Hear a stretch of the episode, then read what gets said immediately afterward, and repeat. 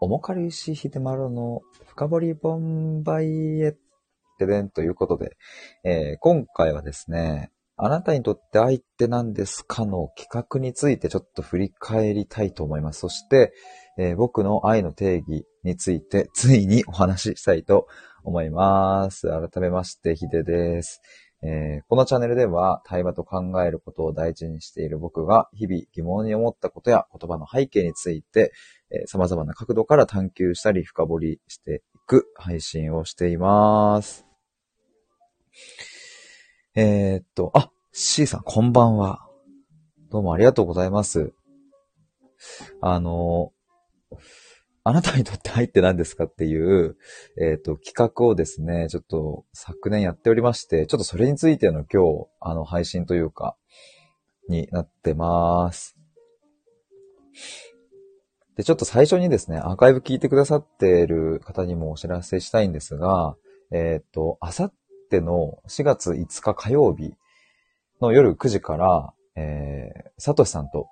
コラボライブをします。えっ、と、僕は勝手に言葉の魔術師というふうに、えー最近、サトサトシさんのことを呼び始めているんですが、えー えっと、そんなサトシさんとお話しするテーマが、えっと、言葉、そして心と体ということで、えそこにフォーカスをして、えお話を聞いていきます。もしお時間合う方いらっしゃれば、ぜひ聞いてください。っていう感じです。えっとですね、あの、ちょっと、まあもう早速本題に入っていこうかなと思うんですけれども、あ水を飲みました。音うるさくないですかね？なんかちょっと、あの、BGM を鳴らしてみてます。ちょっとなんか、うるさい、うるさいっていうか、ちょっと音でかいとかあったら言ってもらえると助かります。で、えっ、と、まあ、そもそもこれ何なのかみたいなところをちょっと最初にちらっとお話ししたいんですが、えっ、と、去年の11月1日から、えっ、と、月末まで、このあなたにとって愛って何ですかっていう企画をやっていたんですね。で、それっていうのは、うんと、本当に僕がですね、そういう、こう、言葉とかの定義、それぞれ皆さん持ってる定義とか違うと思うんですけど、そういうものに興味があったり、そして愛っそのものについて興味が、うん、すごく出てきたタイミングで、あの、まあ、せっかくこういうスタイフとか、うんと、で繋がった方がいるんだったら、そういう人たちにちょっと聞いてみようかなと思って、で、こんな企画を始めたんですよ。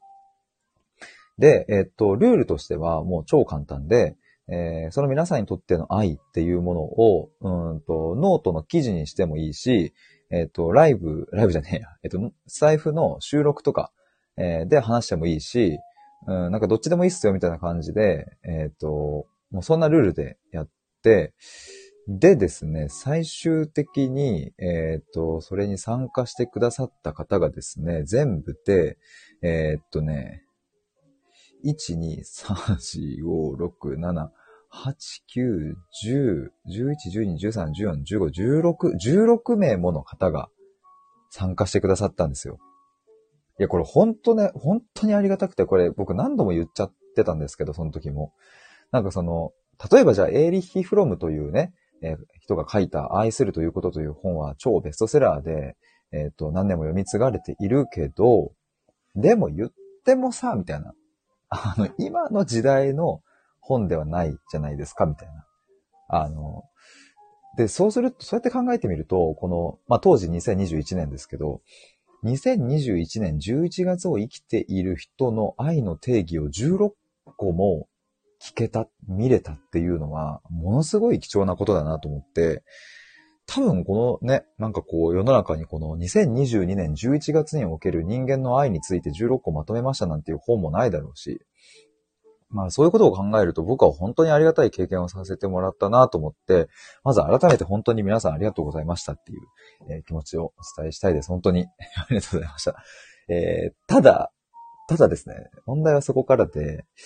えーっと、僕もこの、まあ、企画の一応主催ということでね、あの、11月の30日最終日に、えーっと、僕にとっての愛の、えー定義とは何なのかっていうことを、あの、お話します。えっと、記事とかにまとめますっていうふうに、えー言っていたんですけれども、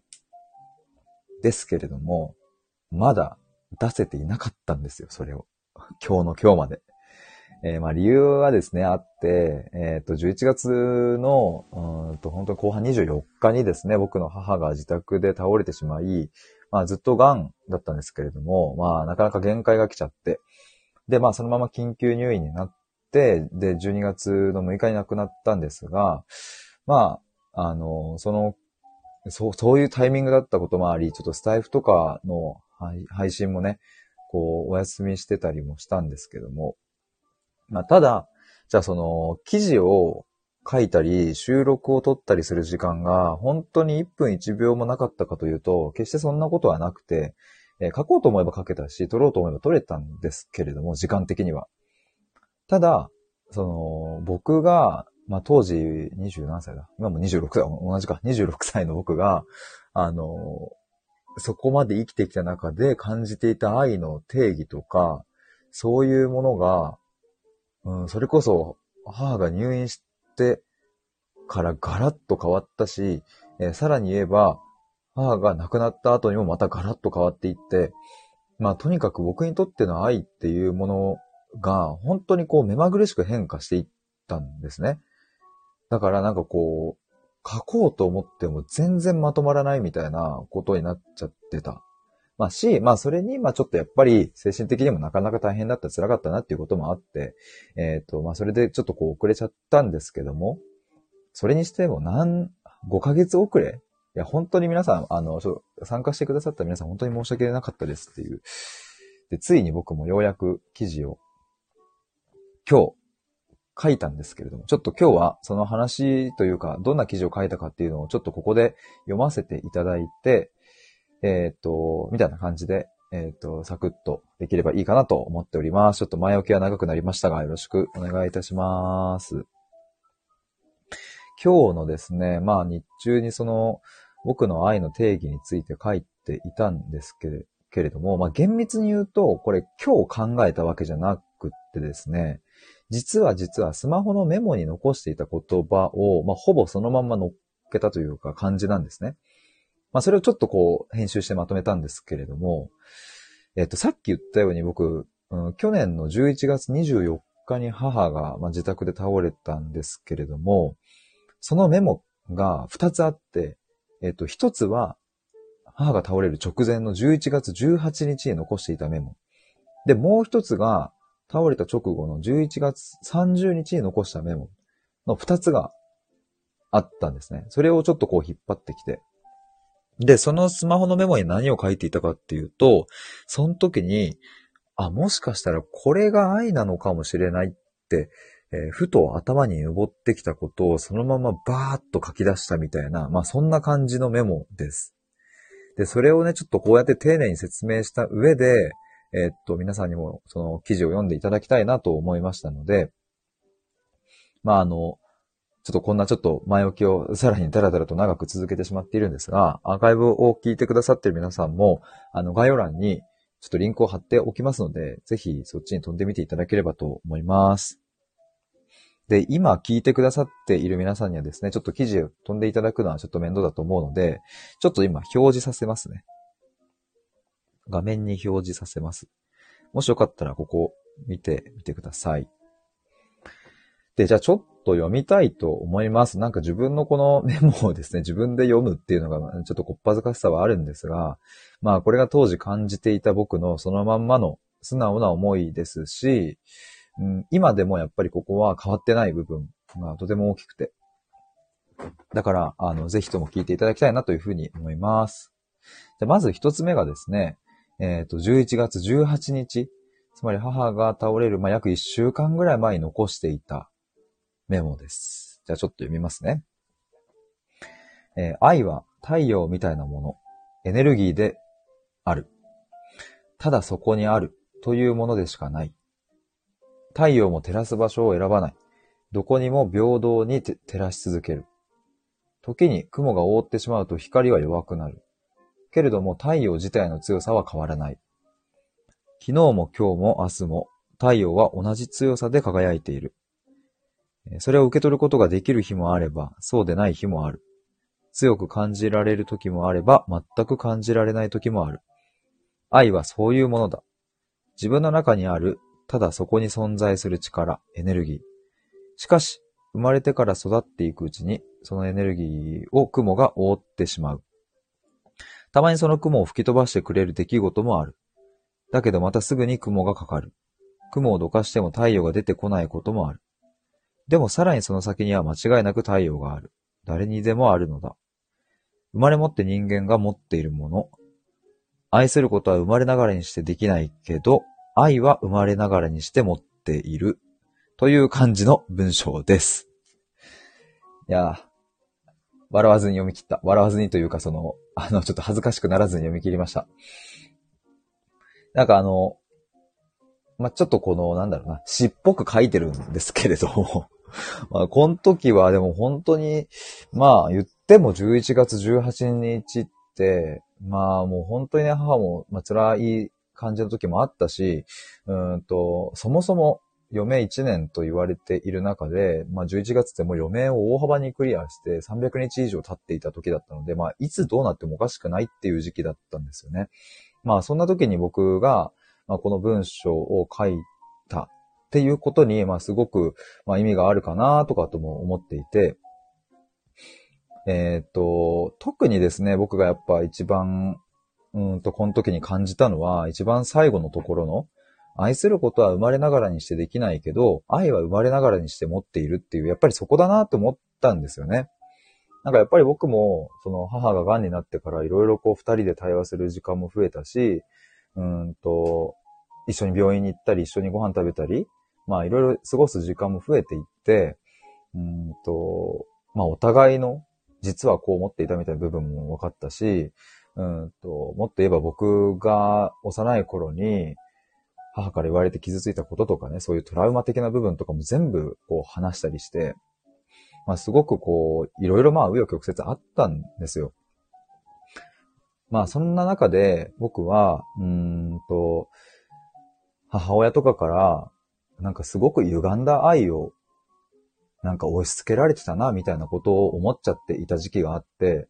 まあなんかこう端的に言えば、あなたのためを思って言ってるのよ、的なね。あなたのためを思って言ってるのよ的なのって、まあ、愛っぽく偽装した、まあ、欲望、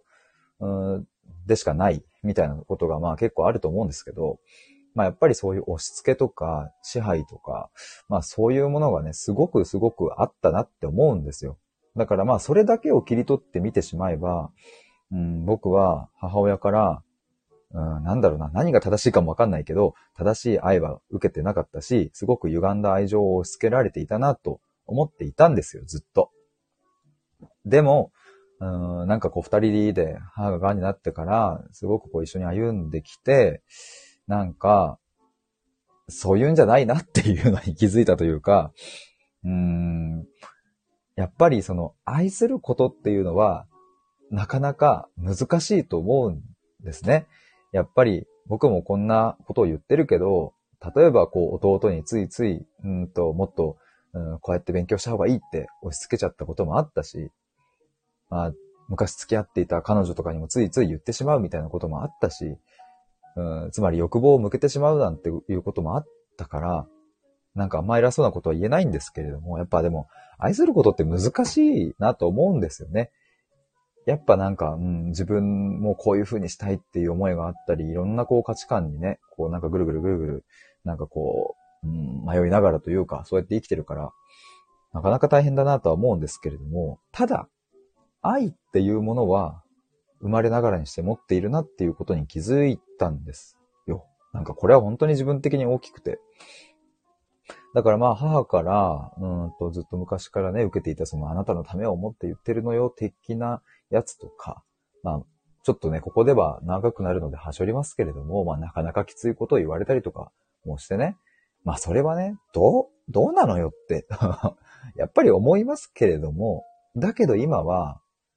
どうなのよって思う側面だけじゃなくて、実はその裏側には、その雲をどけてどけてどけていったその先には、母ちゃんなりのその太陽みたいな、うん、愛っていうものがあったんだっていうことに気づけたし、うんもっと言えば、母にも子供の時があって、その子供の時に、うん、その母親、つまり僕にとってはおばあちゃんとかおじいちゃんからいろいろとこう、まああったんだなっていうことを知ったし、うん、で、もっと言えば、そのおじいちゃんやおばあちゃんたちも子供の頃があったし、みたいな感じで、結局、うん、なんかその母が僕に向けたちょっと歪んだ愛みたいなものって別に母が悪いわけじゃないし、じゃあおじいちゃんおばあちゃんが悪いかっていうとそういうわけでもないし、その先にずっと続いているから、ってなった時に、なんかその、いい意味で怒りの矛先がなくなったというか、なんかスッと納得できたというか、まあそうやって命は連鎖しているよね、みたいな感じで、うん、なんか僕なりに納得感が生まれて、まあだから結局、うん、愛することは生まれながらにできないけど、でも愛は生まれながらにして持っているよね、みたいなところにたどり着けたのかな、なんていうことをすごく思います。今話していてもなんかそういう感じがしてきました。だから本当にね、なんかこの、まあ愛イコール太陽みたいな感じでよく形容されることは多いと思いますけれども、なんか本当にでもその通りだなと思って、まあ太陽はね、今、日本は夜だから、日本にはその、直接的に太陽の光は届いてないけど、でもね、別に太陽の光そのものが変わるわけではないし、ただ照らす場所が変わっているだけで、そのエネルギーとしてはなんか何も変わってないみたいなね。でもなんか、こう、たまに雲がこう覆ったりしちゃうと、日中でも光が届かないっていうこともあるし、みたいな。なんかまあまあ、そんな感じでね、思うと、すごく、うん、表しやすいな、みたいな感じもあって、まあだからこの時に太陽っていう言葉がスッと出てきたのかな、なんていうふうに思ったりしております。長くなっちゃいました。ちょっと水を飲もうっと。まあこれがですね、今ちょっとお話ししたのが、えっ、ー、と、母が入院する前に僕がスマホに残していたメモです。で、えー、24日から入院をしてですね、そこから約6日ぐらい経った時ですね。えっ、ー、と、11月30日に、えっ、ー、と、2つ目のメモをスマホに残していましたので、えー、それをちょっと今から表示させて、えっ、と、ライブの画面に表示させて、ちょっと読みたいと思います。で、また、あの、今、アーカイブで聞いてくださっている方はですね、あの、その概要欄にある記事のリンクのところに、あの、一つでまとまっているので、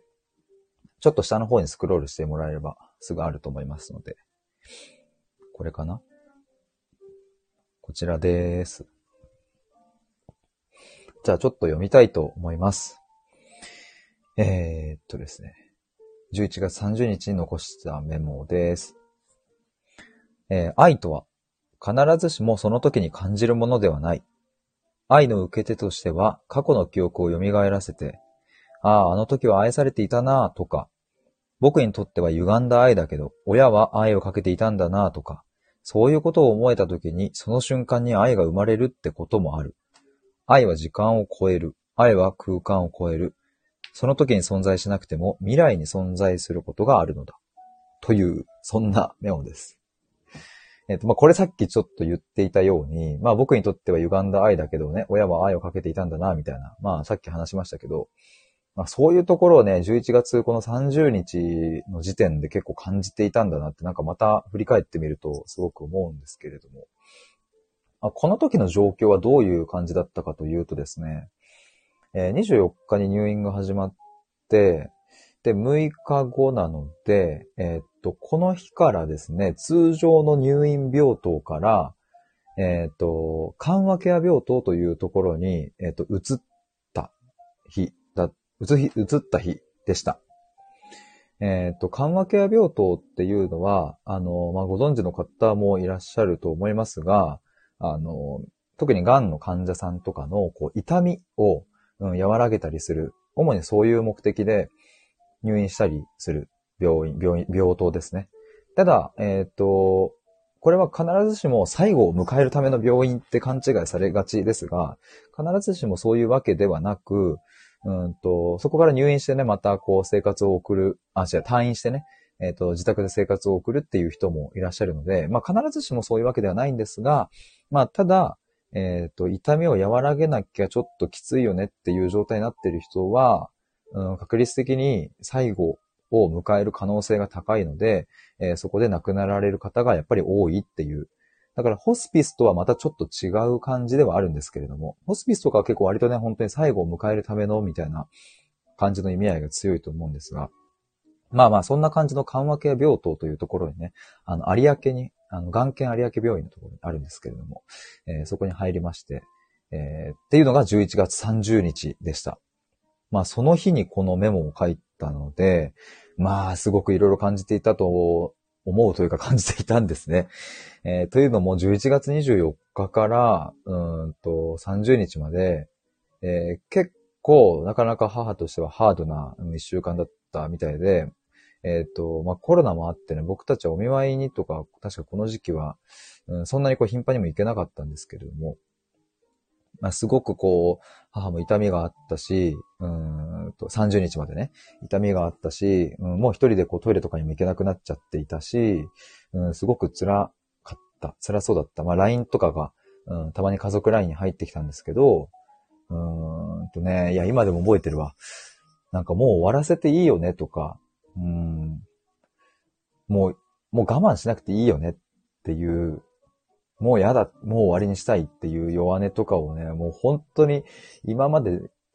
そんな LINE を家族 LINE に一度も打ったことがなかった母が、まあその時には打っていたので、まあ本当に辛かったんだな、最後は、その時まではなっていうふうに思うんですけれども、まあ緩和ケア入ってからは、すごく痛みもコントロールできて、すごく穏やかな最後を迎えられたんですが、まあなかなかね、その時期は辛かったんだろうなと思うんですけれども、まあただ、そんな時にでもですね、本当にびっくりしたのは、僕はあの、まあ、母はずっと病室にいたんですけれども、あの、家のね、こう、冷蔵庫の中にこれとこれとこれがあるから、今日はこれをご飯として作ってあげてとか、あと、多分そろそろこれがなくなりそうだから、あの、これをちょっと火で買ってきてとかっていう、なんかいろんな指示が飛んできてあの、いや、すごいなと思って。まあ、というのも僕もずっとこう母に付き添っていたので一緒に暮らしていて、うんと、まあ、なんならこう母の母親、母方のおばあちゃんとかも一緒にいたのでね。えっ、ー、と、まあ、母親はきっとそういう、こう、おばあちゃんとかもすごく心配で、えー、こういうことしてあげてっていうのを、LINE でめちゃめちゃこう指示が飛んできたんですよ。めちゃめちゃ辛いのに。で、えっ、ー、と、もう手とかも痺れてたりするのに、だから LINE を打つのも結構大変で、だからもう誤字脱字というかもう、ん？これどういう意味？みたいな、何が書いてあるかよくわかんないみたいな時もあったんですけれども、でもね、その時に本当になんかこう、いろいろ感じるものがあって、あの、この今読んだ文章にね、えー、書いていますが、えー、っと、ああ、あの時は愛されていたなとかね、そういうことを、うん、思えた時に、なんかその瞬間にこう、あ、これは愛だったのかみたいな愛が生まれるっていうことがなんか僕にも起きて。つまりさっき言ったように、うんと、母親はすごく僕に対して歪んだ愛、まあ押し付けとかね、支配みたいなものを、まあ確かにしていたし、それによって僕もなかなかこうね、うまく自分が出せなくなったとかっていうこともまああるんだろうけれども、なんか、そういうものも全部違う見え方が、をしてきたというか、母親がね、あの、言ってしまえばね、そんな自分が体が辛いんだから、とにかくその体のことを優先すりゃいいのに。っていうか、それを家族も望んでいるのに、そんなことは多分母にとっちゃどうだってよくて、えっと、今日、この一日、今日この日の夜、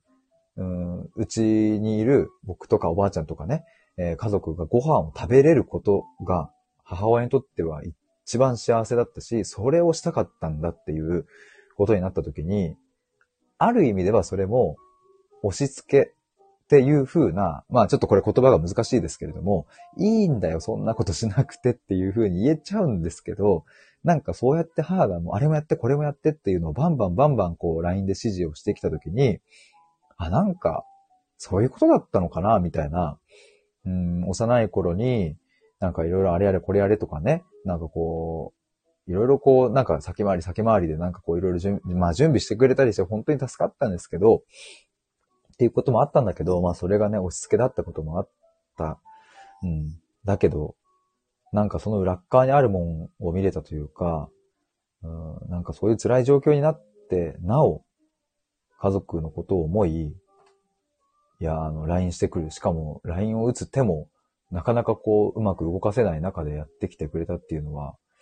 なんかね、すごくこう、感じるものがあって、まあだから愛は時間を超えるし空間を超えるって、まあちょっとかっちょよく書いてみたんですけれども、本当にでもこれはそういうふうに思うんですよね。まさかそういうふうに思える瞬間が来るとは思っていなかったし、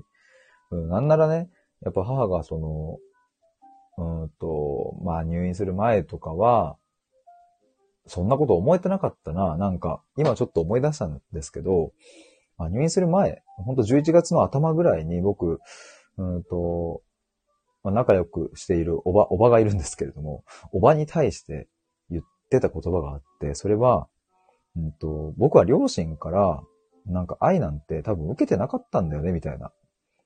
いや、わかるよ、みたいな。わかる。その、愛情があったし、うんと、そこにね、なんかその、じゃあ、なんか全部、うんと、まあ、悪意があったかなんて言うと別にそんなことではなくて、もちろん、その愛がゆえのみたいなことはわかる。わかるけど、なんか愛がゆえの裏返しの押し付けってじゃあ果たしてそれは愛なのかっていうと愛じゃなくねみたいな。なんかやっぱり僕は、こう、あなたのためを思ってっていうものよりも、あなたはあなたらしくいてねっていう。だからどうしたっていいよっていう、そこ、それが愛なんじゃないみたいな感じで、11月の初めぐらいかな、おばにとそんな話をしていたんですけれども、まあその、うーんと、1ヶ月後いや、1ヶ月も経ってないか。まあ3週間、2週間後には見事にその定義が裏返っていって、ああ、なんかその押し付けとか支配みたいなものも、その表面上を取ってみれば、うん、あまりよろしくないし、きっとそれを受ける方、まあ、特に子供とかは苦しい思いをするし、うん、しかもそれが、うん、善意、あなたのためを思ってるのよっていうその善意によってなかなか反抗しにくいみたいな、まあちょっと立ちが悪いみたいな えっとまあこともあるんだけど、うん、でもなんか、それはそれだなというか、うん、その背後にあるものが、なんかより鮮明に見えたときに、うん、その表面的な出方っていうのは、うん、さして関係ねえなっていう風に思えたっていう、うん、ことがあって、まあそれ母が入院中の母のいろんな動きとかを見ていて、だからそれがすごくね、僕にとってはこのなんか愛の定義をひっくり返す感じで、えっ、ー、と、動いていったなっていう、そんな感じなんですけどね、エイキさんこんばんは潜ってます。どうも。こんばんは。ネイキさん、あの、そうそう、ネイキさんもね、これ参加してくださってありがとうございました。やっとこさね、僕あの、自分の愛について、やっとだよ っていう、やっと、もう本当にお待たせ、お待たせしましたというか、まあ、本当にもうごめんなさい。もうちょっと遅くなっちゃったけど。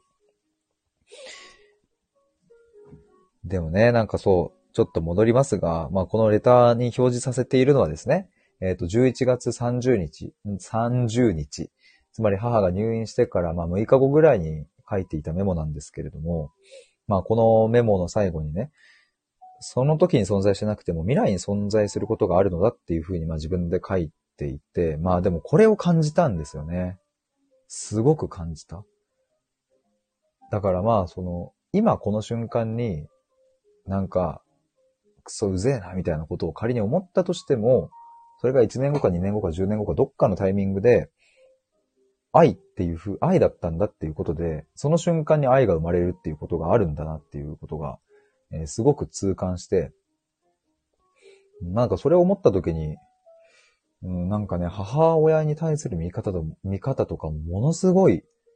なんか根底からまたひっくり返っていったみたいな、なんかね、そんな感じがあるんですよね。あ、ネイキさんすみません。用があるので抜けます。また、またです。ありがとうございました。潜っていただいて、聞いていただいて。いや、なんか、すごい、熱が入って、喋ってしまったよっていう、いろいろ。いや、なんかね、いや、よかった。でもちょっと、まあ、そんな感じなんですよっていう。まあ、で、この定義みたいなもんが、うんと、今じゃあどうなっているかっていうと、今も別に変わっちゃいないなっていうのが、まあ今の感覚で、えー、さっき読んだように、まあ、愛は太陽みたいなもので、えっ、ー、と別にね、こう、だ、誰かが持っていて誰かが持ってないみたいなもんじゃなくて、まあ、誰もが生まれながらにして持っているものだっていう。まあ、ただそれが、うん、まあいろんな出来事によって、えー、雲で覆われてしまうこともあるし、なかなかその雲が晴れないまんま何十年と続いてしまうこともあるのかもしれないんですけれども、でも、その愛そのものは持っている。まあ太陽もただそこにあるっていう、えー、なんか目的があるわけではなく、ただそこにいて、ただなんかエネルギーを発しているみたいな感じで、えー、愛っていうのも、その人の心の中なのか、どこかに存在するものなんだっていうこと。まあ、ただ、えっ、ー、と、そうは言っても、うん、愛することっていう風になってくると、ちょっとまた違うよねっていう、なかなか難しいよねっていうことを、うん、まあ話したりもしてて、まあ何言ってたっけ？何の話だったっけ？なんかもうちょっと頭の中こんがらがってきたな あでもその、愛することは生まれながらにしてできないんだけど、愛は生まれながらにして持っているからっていうのが、でもやっぱそうだな、母ちゃんによって、母ちゃんといろいろこう歩んできたところによって気づかせてもらえたな、なんていうことを思うな。すっごく感じるわ、それは。だからまあ、うん、母が母もその亡くなる時に自分で言ってましたが、まあ、癌になってよかったなんていうことはやっぱり言えないけれども、でも、うん、癌にならなかったら、家族からもらっていた愛は気づけなかったし、うーん、まあ、今私は死ぬのがもう怖くないから、こういうこともあるんだよっていうことがみんなに分かってもらえれば嬉しいななんていうことを言っていて、まあなんかそういうのも全部教えてくれたなっていうふうに思うんですけれども、まあね、だから、母もそう言っていた通り、じゃあ癌になって、うーん、よかったのかっていうと大変なこともたくさんあったんですけれども、まあでもね、よかったのかもなって今なんか言ってて思いました。結局、その、これ、癌になってなくて今もね、なお、うん、病気じゃなく生きていたとしたら、まずこの定義にはたどり着いてないし、まあそもそも愛についてなんて考えちゃいないし、もっと言えば多分僕スタイフもやっていなければノートとかブログとかも多分やっていないし、うん、ましてやこう会社を辞めて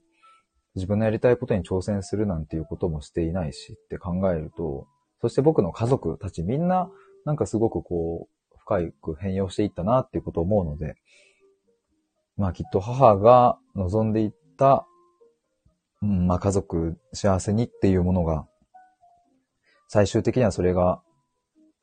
形となったんだなぁなんていうことをすごく思いますね。だからまあ良かったのかなぁなんて。で、まあ母はその亡くなった日がですね、ちょうど還暦の誕生日だったんですが、あの、まあ60歳で亡くなるっていうのは割とこう、今の時代早いかもしれませんが、なんかもう人生の長さではないということもあるんだなっていう、うん、なんかそんなことも、うん、思えたし、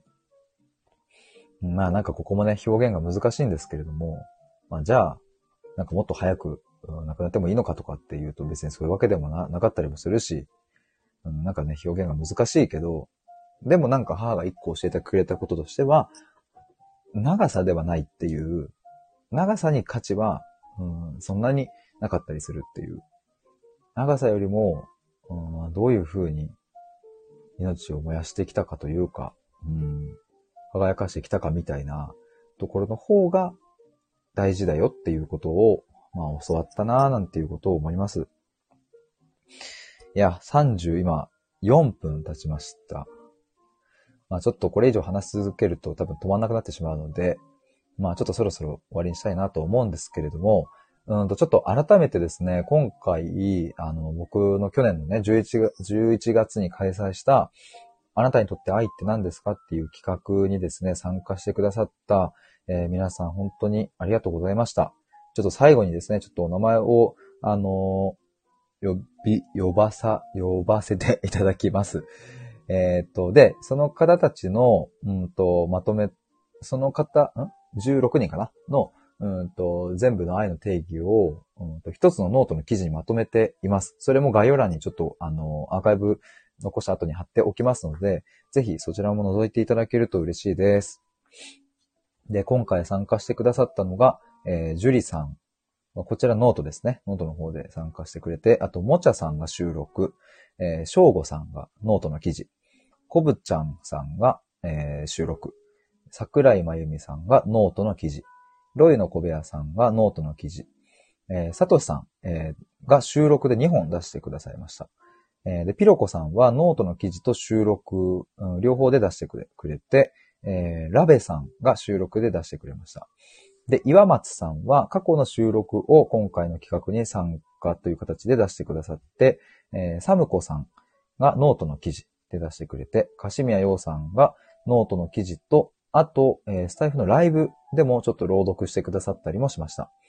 で、先ほど、あの、いらっしゃったネイキさんもノートの記事で出してくれてて、えっ、ー、と、スマイリーさんという方も、えー、収録で、えっ、ー、と、2本出してくれております。で、えっ、と、最後に、えアルファベットで CYCY さんという方がノートの記事で、えまとめてくれました。という感じで、合計が16名かな。多分合ってると思うんですけれども、の皆さん、本当に、あの、できればね、もう一度一人一人、あの、お礼を伝えたいところなんですけれども、あの、僕はこうして今こうバーって、あの、熱弁してしまったように、